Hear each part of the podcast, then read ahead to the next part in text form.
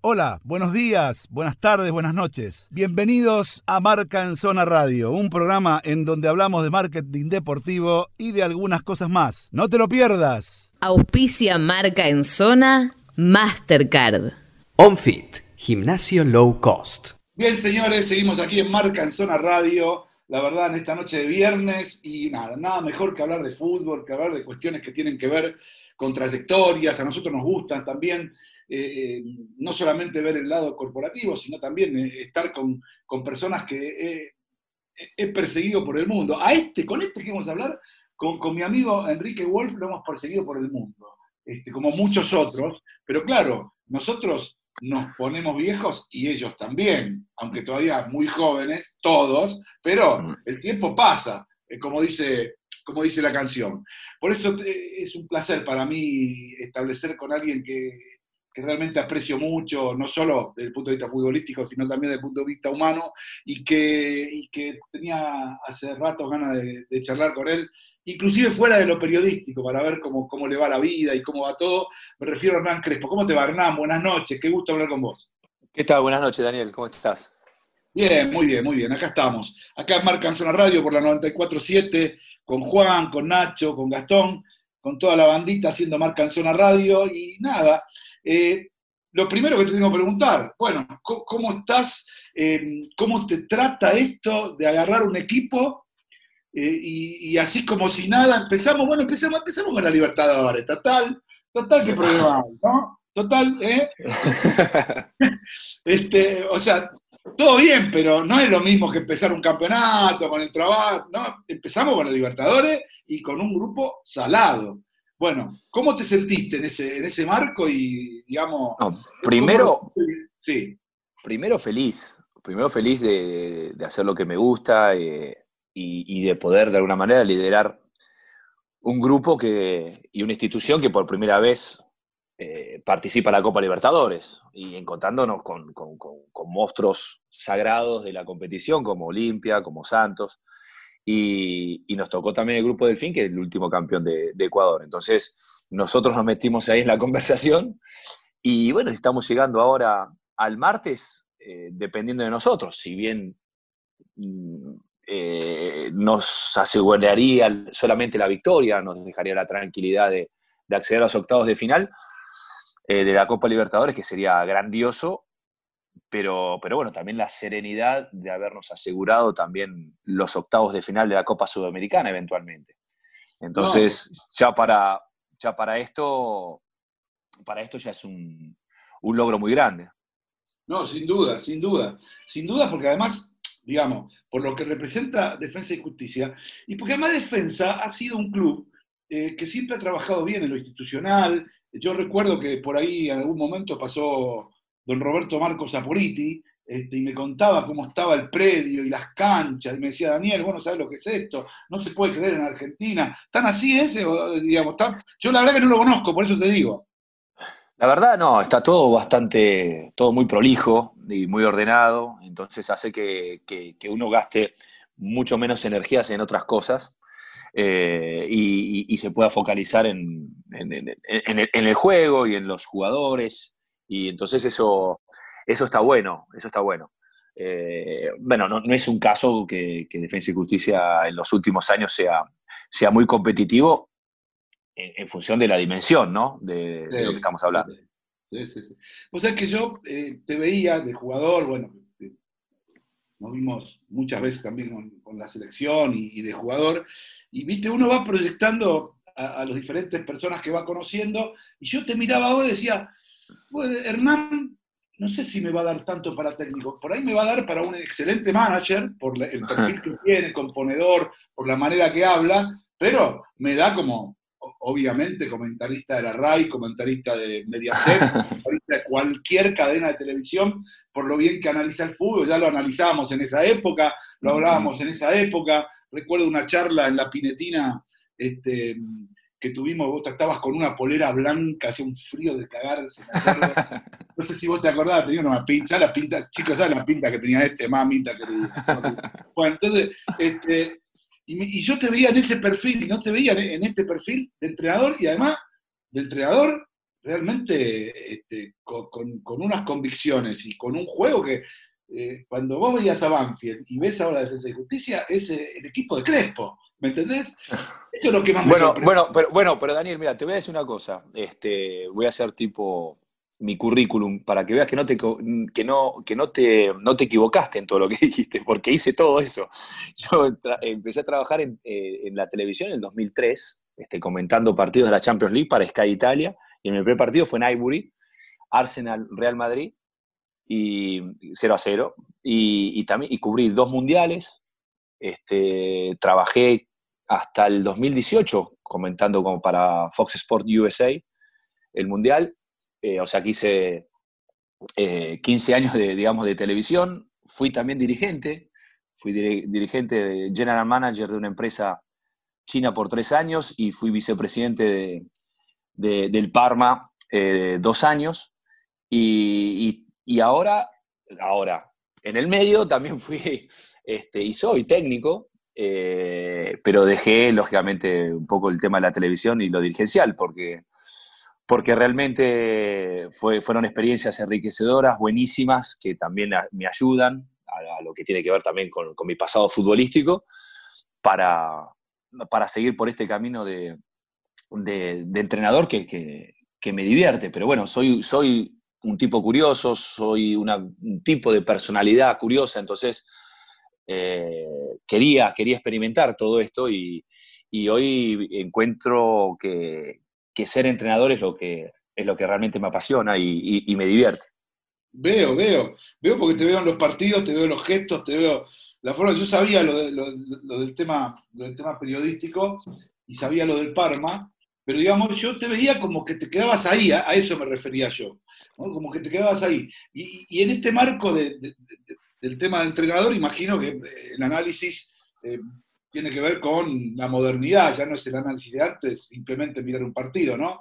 Imagino que ya implementás los métodos que te trajiste de Europa, que en realidad eh, no sé si son más o menos adelantados, pero seguramente son eh, complementarios o eficaces, o las dos cosas a la vez. ¿Trajiste algo distinto de lo que, de lo que se utiliza acá o complementaste lo que trajiste para trabajar en un grupo este, con lo que sabías y lo que, y, lo que ya había. ¿Cómo hiciste eh, para trabajar? Un poquito, un poquito de todo, porque el tema, ah. el tema es, eh, eh, la cuestión es que es mejor ni que es peor y, también tratar de trasladar lo, que viví, porque al final de cuentas este, muchas veces uno tiene el rol requiere ir al baúl de los recuerdos, entonces no, hay que olvidarse también del, futbolista y lo que tiene que ver con el ojo clínico ¿no? que uno tiene, que me parece que es y por lo menos personalmente es lo que más, de lo que más confío.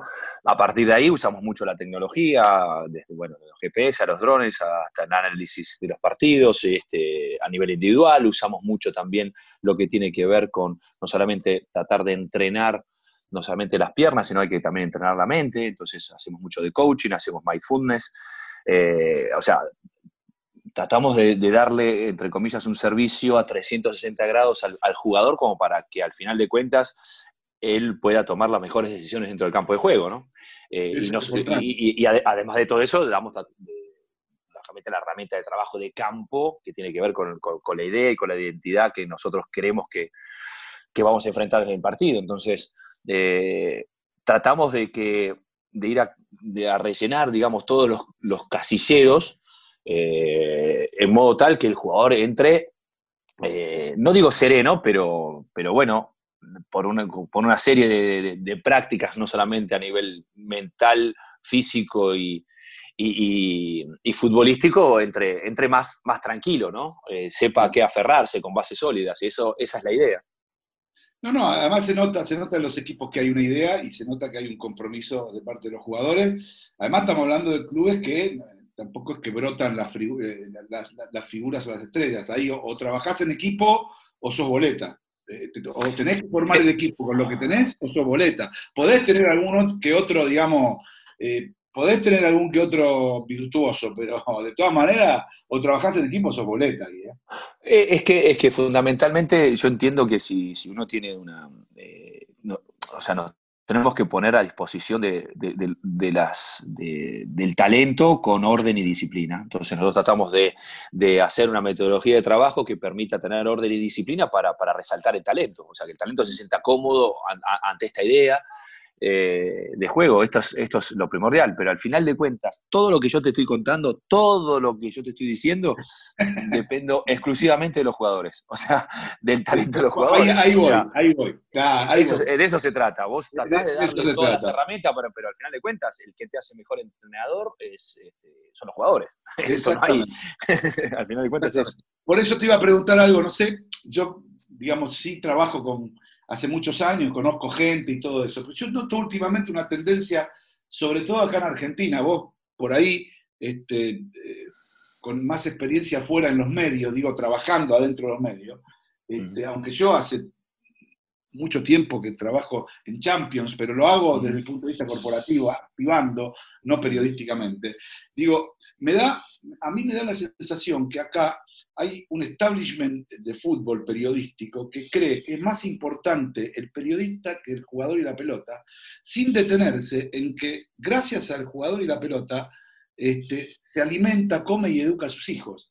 Es, no sé, por ahí es una sensación ya de viejo mía, pero, mm. pero realmente me preocupa mucho que haya muchos tipos, y no es, no, no, no, no, es una acusación específica, porque en definitiva, esto es, digamos, esto es... Eh, una forma de, ver las cosas. Yo veo que hoy hay periodistas, y muchos de ellos creen, ser más importante que, que, los jugadores y la pelota, y, la verdad me vuelvo loco. Y vos, que estás adentro del fútbol, me está diciendo todo lo que haces, y decís, pero mira, ¿sabes qué? Si no por los jugadores, nada de esto sirve, entonces me pongo más loco todavía. ¿Me entendés lo que te No, el tema no es, enloquecerte, pero. No, no, no, no, pero, pero la realidad es, la realidad es, esa, después como todos, bueno, están...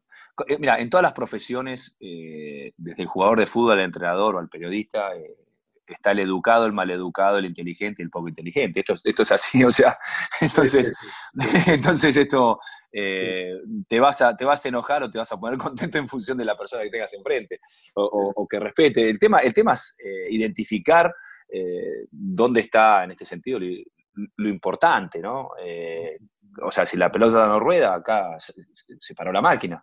entonces, la Y, entonces la, pelota tiene que rodar, los jugadores tienen que jugar y, todos nos, nos, encolumnamos, nos ponemos en, eh, eh, nos ponemos en fila. Este, pensá, que Argentina, pensá que en Argentina, solamente en Argentina, Hernán, aproximadamente hay unas 150.000 personas que de alguna, o directa o indirectamente, eh, tienen algo que ver con la industria del fútbol. ¿Entendés? pero lógico, por eso, pero por eso, imagínate, imagínate a modo piramidal eh, lo que significa, digamos, piramidal en cuanto al jugador, ¿no? De Messi para abajo. O sea, lo, que genera, lo que factura directa o indirectamente un club o las marcas o las firmas, el movimiento de dinero que, genera, que genera el fútbol en ese sentido. Entonces, eh, creo que lo, básico y lo primordial es que, el jugador esté bien y que se pueda exprimir, porque al final de cuentas es, lo que nos apasiona de alguna forma, por la belleza del gesto técnico, por la belleza de los partidos, hacen que sea atractivo todo. Ahora, si nosotros coartamos esa libertad y, por el afán de, perseguir causas económicas, eh, nos olvidamos que el centro de todo esto es la pelota del jugador, y bueno, ahí estamos, me parece que estamos por una línea equivocada. Claro, totalmente, totalmente. Eh, antes de abrir el juego, mis compañeros que ya están pidiendo pista, te voy a pedir una, nada, una reflexión de, lo que viste de, esta fecha de eliminatorias, la primera. Eh, todos ya sabemos que la eliminatoria nuestra es muy difícil, vos también lo sabés en carne propia, este, porque la jugaste y porque vestiste muchísimas veces y, con mucho éxito y orgullo la camiseta de la selección. Este, eh, bueno, nada, ¿qué, te parece? ¿Qué te parece? ¿Vos llegaste a ser compañero de Leonel Scaroni o no? Sí, sí, sí, en el Mundial, estuvo en el Mundial 2006. Estuvo en el Mundial 2006 con él, claro, totalmente. Claro. claro, es más o menos generacional, por ahí anda. Claro, totalmente. ¿Pensabas que en algún momento iba a ser técnico? Ya no te hablo de la selección, que él iba a ser entrenador cuando hablabas con él o no te daba ese perfil. No, no, nosotros siempre fuimos una generación de, este, de, muchachos que hablábamos mucho de fútbol, ¿no? Cada uno puede tener su idea y de hecho, fíjate que el que, el que no es dirigente está en la tele y si no está en la tele está, es entrenador, o sea, eh, hablo de, no de, de, de Heinze a, a, Milito, a, a Verón y Zanetti, o sea, entonces, entonces hay un montón, y este Cuchu que está en la televisión, o sea, eh, gente que, nos, que realmente nos interesó el juego, nos gusta el juego, el Kili González ahora con Central, o sea, hay un montón, me, voy a olvidar alguno, voy a ser injusto con alguno, pero, pero fundamentalmente nos interesaba el juego y después tratamos de ayudar el fútbol eh, desde la posición que nos siente más cómodo, ¿no? Que de dirigente, que por periodismo y quien, y quien por, por, entrenador. Entonces, eh, estaba bueno y con, y, con, Leo se hablaba también, también se hablaba de fútbol, de hecho compartíamos habitación en el Mundial eh, y, hablamos de fútbol, pero bueno, después que, que, le den la selección argentina, no, esto no, podés, no lo podés saber. Claro, claro, Esto no lo podés saber, pero, que, la gente que interesaba, claro, gente que le interesaba lo que estaba haciendo y, sí, sí, eso sí. Lo que, lo que queda muy claro que nadie mejor que vos sabe eh, íntimamente qué es lo que realmente le gusta desde el punto de vista futbolístico, este, porque si compartiste la habitación, nadie mejor que vos sabes. no, pero aparte, pero bueno, cada uno tiene su, su recorrido y, sus, intenciones. Eh, sí, sí, sí, entonces, entonces, me parece, me parece igual, eh, es un grupo de, de, personas que está ahí, no solamente Scaloni, sino el ratón Ayala, Walter Samuel, a Pablito Aymar, o sea, eh, o sea, gente que yo realmente quiero mucho y sé que aman la selección, o sea, que me pone feliz que a ellos le esté yendo bien. No, y además de eso, es nadie puede negar que no es un cuerpo técnico de selección, porque, escúchame, todos estos tipos transpiraron, igual que vos, la, camiseta, todos fueron campeones de algo, este, y la verdad que en definitiva es, es importante. Claro, a veces en Argentina, viste, como no le permitimos eh, la posibilidad de, dar oportunidades a la gente, nos llenamos de, palabras y de cosas antes de que pasen las cosas, ¿entendés? Y bueno, es muy argentino eso, lamentablemente. Pero bueno, le voy a abrir a, mis amigos, este, a Nachito, Nachito Saralegui, tenés este, y Juancito, tiene una pregunta para, para, Hernán. Adelante, chicos. ¿Cómo estás, Hernán? Nacho te saluda. ¿Qué tal? ¿Todo bien? Bueno, voy a mezclar un poco lo, que hablaban recién con Dani, y hablaba mucho de las herramientas que le das a los jugadores, y, un poco también hablar de, la generación de ustedes que venía a Italia, venía a España, y, los tomaban así como así.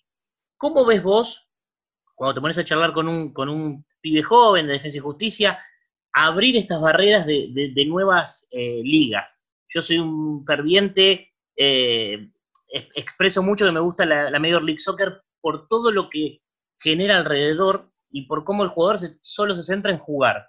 ¿Cómo ves vos eso de que muchos jugadores elijan otras ligas eh, para ser protagonistas eh? y no ir a un equipo muy chiquito, por ejemplo, Italia? mira, eh, lo, que está claro es que estamos en un país exportadores de talento. Esto, es así. Entonces, después, después los gustos, los gustos en cuanto, los gustos y, y ayudados por las capacidades y el talento, ¿no? Va, a mí me, gustaba, me gustaría jugar más en la MLS, a mí me gustaría jugar más en España o Italia o la Premier League. Entonces, todo esto, eh, bueno, conlleva que tenés que demostrarlo dentro del campo de juego. Después son elecciones afuera que tiene que ver capaz que con, la vida privada y, lamentablemente con las urgencias económicas, sea de, hoy de los, de los clubes, de los eventuales representantes. Eh, que, tampoco no los quiero tildar como que son todos negativos, porque no son todos iguales, hay gente también este, que, tiene la intención de ayudar al jugador y hacer una buena carrera, y las urgencias este, familiares de, los, jugadores. Entonces, muchas veces eh, eh, está todo dado como para tomar malas decisiones, muchas veces, porque todo lo que tiene que ver con lo económico. Pero, pero bueno, me parece que si todas las decisiones que tengan que ver con lo deportivo me parecen buenas siempre. Eh, porque, porque, bueno, seguís un sueño de alguna manera siempre que te dé la nafta para, ¿no? O sea, hay gente que, que dice, me encantaría, a mí me gustaría jugar en la Premier League, pero ¿viste? Tengo, no llegó ni a jugar en primera división acá, entonces, bueno, o sea, sí, sí, sí, eh, de, eso se trata. Me parece que las elecciones eh, deportivas en cuanto a tu gusto, no, si, lo logras es, buenísimo porque el resto llega solo. Igual ah, eh, ah, creo yo, ¿no? Por ahí se puede estar de acuerdo o no. Tiene que ver también, qué sé yo, con el prestigio, ¿entendés? Porque en la liga italiana, en la liga española, aunque vos vayas a un equipo de menor valía, eh, si realmente te va bien, seguramente vas a tener una proyección eh, increíble. En la, liga, en la Major League, por ahora, lo que va a pasar es que vas a tener un muy buen pasar económico y por ahí en el draft te vas a otro equipo, pero no más que ¿Qué pasa? Mirá, Daniel, pero es cuestión de lo que a vos te gusta. Te voy a dar una anécdota que yo tuve con... Estaba en la selección, me acuerdo que estaba con, el, con los mellizos, Barros Esqueloto, en la época que ellos jugaban en gimnasia y yo estaba en River y, hablábamos de lo que les gustaría, ¿no? De cuál era el deseo, y yo siempre les dije, yo enamorado de, de, Maradona y el Napoli, de Van Basten y el Milan, entonces mi deseo eh, era, era, jugar en Italia. Y ellos me decían, yo la verdad no me vuelvo loco por jugar en Europa, mi deseo es, es eh, jugar mucho tiempo en Argentina. Y, de hecho lo lograron, o sea, en este caso Guillermo con, con, Boca y, y, también Gustavo. Entonces, eh, esto no quiere decir que es, que es mejor o que es peor, simplemente respetar, gracias a Dios, los dos pudimos, o los tres en este caso, pudimos, pudimos respetar lo que, lo que soñamos, ¿no? Eh, y más allá, más allá de donde, donde, donde uno, donde donde uno piensa que sea mejor o peor, simplemente respetar lo que sos. Y a mí, a mí me encantaba, mi sueño era jugar en Italia y ellos era el sueño jugar muchos años de fútbol argentino y está bien. Y quizás tuvieron la posibilidad de irse a España e Italia y declinaron porque querían estar acá. Eh, entonces, y, es, y, es, y, está bien, no, es que está bien o que está mal, simplemente eh, cada uno respetó el deseo. ¿no? Eh, ayúdame, Hernán, a ver, este, Lazio, Parma, Inter y Milan. ¿Esos cuatro o otro? ¿O me, me estoy comiendo alguno? Hice. Sí, para, arranqué, hice Parma cuatro años, después de ahí me fui a la Lazio dos años, fui al Inter, fui al Milan, volví al Inter, hice seis meses de Génova y terminé en Parma, sí. Y bueno, ah, el, Chelsea, el, Chelsea, lo dejamos que era la premia. ¿El, Génova, el Génova con Ortega, vos de Menotti? No. No, porque ahí él estaba en la Sampdoria de Menotti. Ah, Sampdoria, tenés razón, este, los dos están en tenés razón. Claro, los dos están en Génova, pero... Yo te pensaba que eh, ligo Génova con Sampdoria. Juancito, ¿tenés una, pregunta para, para, Hernán? Sí, justo me dejaste el pie. Eh, ¿Cómo estás, Hernán? ¿Qué tal? Gusto hablar con vos. Eh, yo soy un medio un enfermito de, de un par de cositas. Uno de los mercados alternativos que se abren y otro es de potenciar nuestro fútbol. Eh, en el sentido de que me encantaría que los jugadores no emigren y se queden acá, porque yo considero que si tuviéramos los mejores jugadores argentinos jugando acá, nuestros derechos de televisión valdrían más o casi lo mismo que los de la Liga de España, por ejemplo. Entonces podríamos pagar salarios europeos. Te hago una pregunta como tu pasado como jugador y hoy como entrenador estando en contacto con los pibes. Si estos chicos cobraran sueldos europeos, ¿tendrían intención de emigrar igual o se quedarían? No. No, se quedarían acá, seguramente. Esa es la primera, porque después me discuten muchos dirigentes después, que, quieren emigrar igual, ¿no? No, no, no. Bueno, después está eh, el aspecto, eh, o sea, económicamente hablando, imagínate que si cobran lo mismo, se queda, una parte, eh, ahora vos me decís, ¿se, van a se, quedarían todos? No, quizás todos no. Personalmente, yo, no sé, sobre 10 personas, de repente no se querrían ir las 10 como pasa ahora. Capaz que se, quedan, se quieren quedar 6 y 4 dices, che, yo me quiero jugar, a ver, capaz que capaz que juego en el Manchester City, capaz que juego en el Real Madrid, capaz que juego en el Milan, en el Inter. Eh, yo, hubiera sido uno de esos. Mm. O, sea, yo, hubiera sido esos que me, quedo, pero igual, digo, si tengo la posibilidad de ir a Italia, y yo quería ir a, las canchas. Eh, no, yo quería ir a, yo quería Italia porque, porque, porque yo quería correr en, el mismo pasto que corrió Diego y, en los mismos escenarios que, que tiene que ver también con, con, Italia 90, que para yo tenía 15 años, entonces bueno, entonces, que tiene, que ver con, la pasión y... Aparte del imaginario. Claro, o sea, que tiene que ver con decir, bueno, y, por eso, entonces, sí, seguramente tendríamos más fuerza, quizás, quizás, este, sería muchísimo más parejo, eh, entendeme, los buenos buenos se irían, Y los de, Sí, los de segunda línea que, se- que hoy se van también, se quedarían, ¿se entiende? Claro, sí, sí, totalmente. O sea, lo, lo que sos bueno, bueno, te lo va, eh, va a venir el Real Madrid, van a ser lo- lo- los grandes de Europa, te lo van a llevar. Va- Pagarán el doble, el triple de lo que pagan hoy, pero, pero se lo llevan eventualmente. Pero, pero sí, no como hoy, que, que hoy muchas veces tenés, como le digo yo, un veranito de seis meses y, y te vas. O sea, eh, O- o- o eh, entonces, ¿Cómo? o, Hernán, tenemos chicos que ni conocemos, como creo que hay uno en el Barcelona, por ejemplo, que ni sabemos que existía, no me acuerdo cómo se llama. Gómez Mingo. Eh, ¿Eh? Mingo. Ah, exacto, ese. ya Ni te- sabía, yo Mingo con el, el Miguito Tinitela, qué sé yo, ni sabía que existía, ¿entendés? Y aparece este pibe ahí y andás a ver, ¿no? O sea, Y bueno, pero eso, eso, eso, eso, o sea, lo- eso es lo que no logramos desde hace años, este, no tener socialmente una estabilidad económica que nos permita, por lo menos, que a estos jugadores no se desesperen por irse, sino que, eh, que les cueste un poquito pensarlo antes de irse, ¿no? O sea, porque, porque económicamente hay una estabilidad, porque se puede proyectar, porque, porque la familia puede estar bien o relativamente bien, que no le falte nada. Bueno, imagínate ahora la situación, cada vez peor. Así que este, la, Hernán, reali- la realidad, lamentablemente, es esta. O sea, Tengo, tengo otra, Dani, después. Dale, dale, dale. Quizás- dale porque quizás- queda- quizás- queda poquito tiempo. No, digo que quizás nos ayudaba, queriendo, porque problemas hubo siempre, pero quizás nos ayudaba eh, lo que. eh, nos ayudaba desde, lo- desde el consumismo nuestro, ¿no? Eh, Sí, totalmente. eh, lo que fue antes de la ley Bosman. Entonces, que eran solamente tres extranjeros. De momento que se abrió para todo el mundo, eh, yo soy bien agradecido de una manera, pero, pero, pero si lo veo como, como hincha, eh, no- nos reventó, como, como hincha de fútbol fue un pa- argentino. fue un parteaguas, se abrió un montón de Claro. mercados nuevos. Y Claro. hablando de mercados nuevos, la pregunta es, te quiero llevar, me parece que habrá sido el mercado más raro en el que estuviste. Mm. Eh, yo, como, como estudiante de todos estos mercados, digo que el futuro está en el Golfo de Bengala, no tanto en China. Me parece que el fanatismo del fútbol que tiene hacia Argentina, la India y Bangladesh es muy fuerte. Y me gustaría que me cuentes un poco la experiencia en la Liga de la India. Yo no jugué allá. O No sea, si bien lo dicen que yo, yo no fui allá, no sé, lo- en Wikipedia siguen poniendo que yo fui allá, yo nunca fui allá. No, apareció O en sea, todos los allá, term- por eso. No, por eso que aparecí allá, bueno, no es por eso, bueno, que aparecí por allá. Sé el que Del Piero estuvo. No, es Primicia mundial. Crespo no, jugó en India. En punto. India, claro, no, yo eso apareció en Wikipedia, se me hace un favor, me saca de ahí. Lo que sí fui, sí fui este, a India varias veces eh, haciendo un torneo de, futsal donde estaba Ronaldinho, nosotros éramos tipo las leyendas, eh, éramos las leyendas, cada uno pertenecía a una ciudad y, Ronaldinho tenía uno, Deco otro, eh, estaba yo, estaba, después fue Cafú, Scholes, Giggs, y, pero hacíamos futsal, ¿no? Ah, le pagaron Eh, un- pequeño viático para ir, ¿no?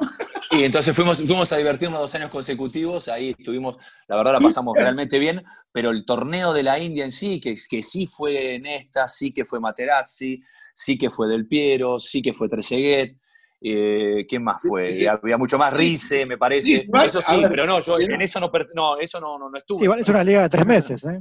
Sí, sí, llevaron. Fue- igual- era- creo, creo que fue, o sea, ¿qué pasó? Esto pasó cuando la liga duraba tres meses.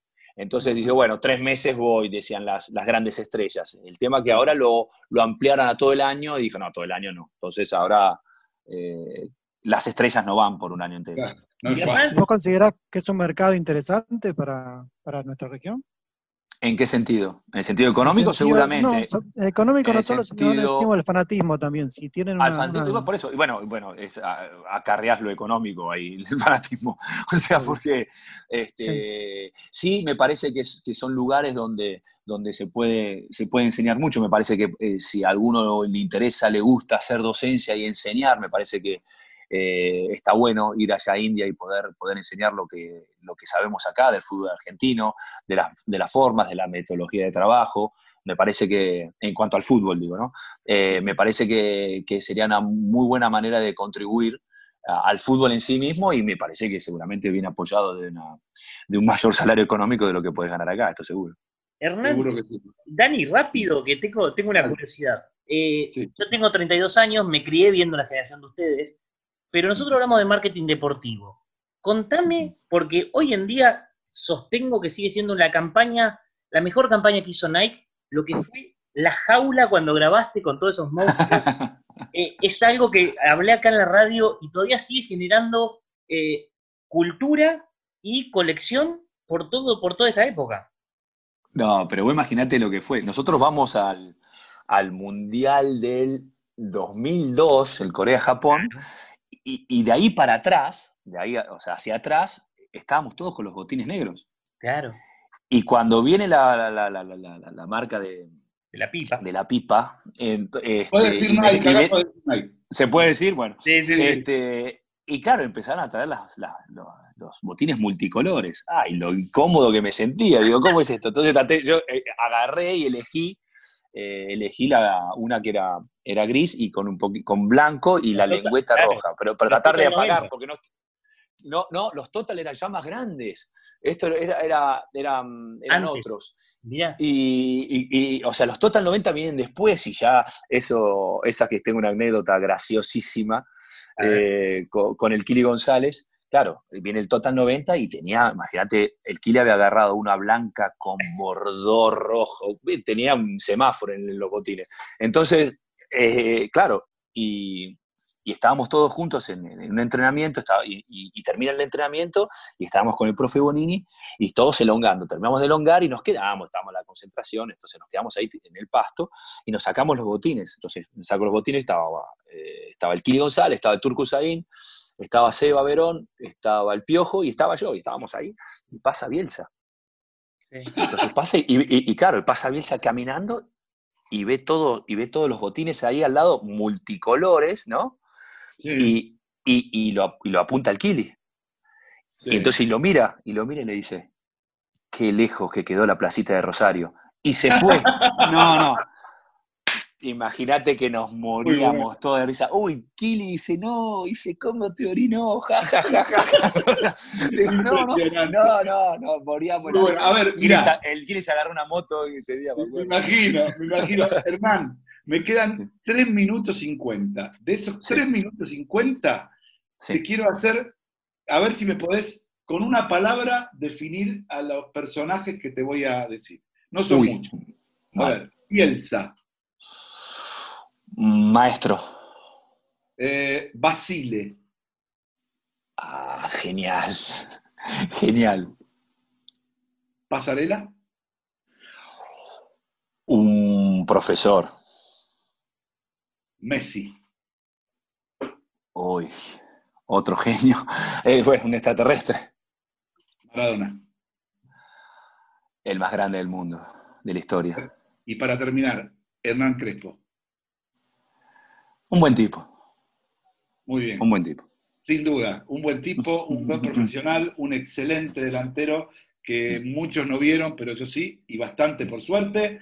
Este, así que nada, eh, Hernán, la verdad, te mando un abrazo fuerte, fuerte, fuerte. Este, te agradezco muchísimo esta nota y nada, me queda pendiente ir a conocer, si se puede, después de la pandemia esta, el predio de, de Defensa y Justicia. eh, eh, si es que todavía está, porque va Están todos invitados. Si Mirá, no, si cuando pase si todo vos- esto, están todos y- invitados. Y si vos sabés, si no, en algún lugar del mundo ya te voy a, ya te voy a enganchar seguro. Así no me puedo esconder, no me puedo esconder con no vos. te puedes esconder. Hermancito, te mando un beso inmenso y gracias. eh, buenas noches. Abrazo, abrazo grande. Gracias a ustedes.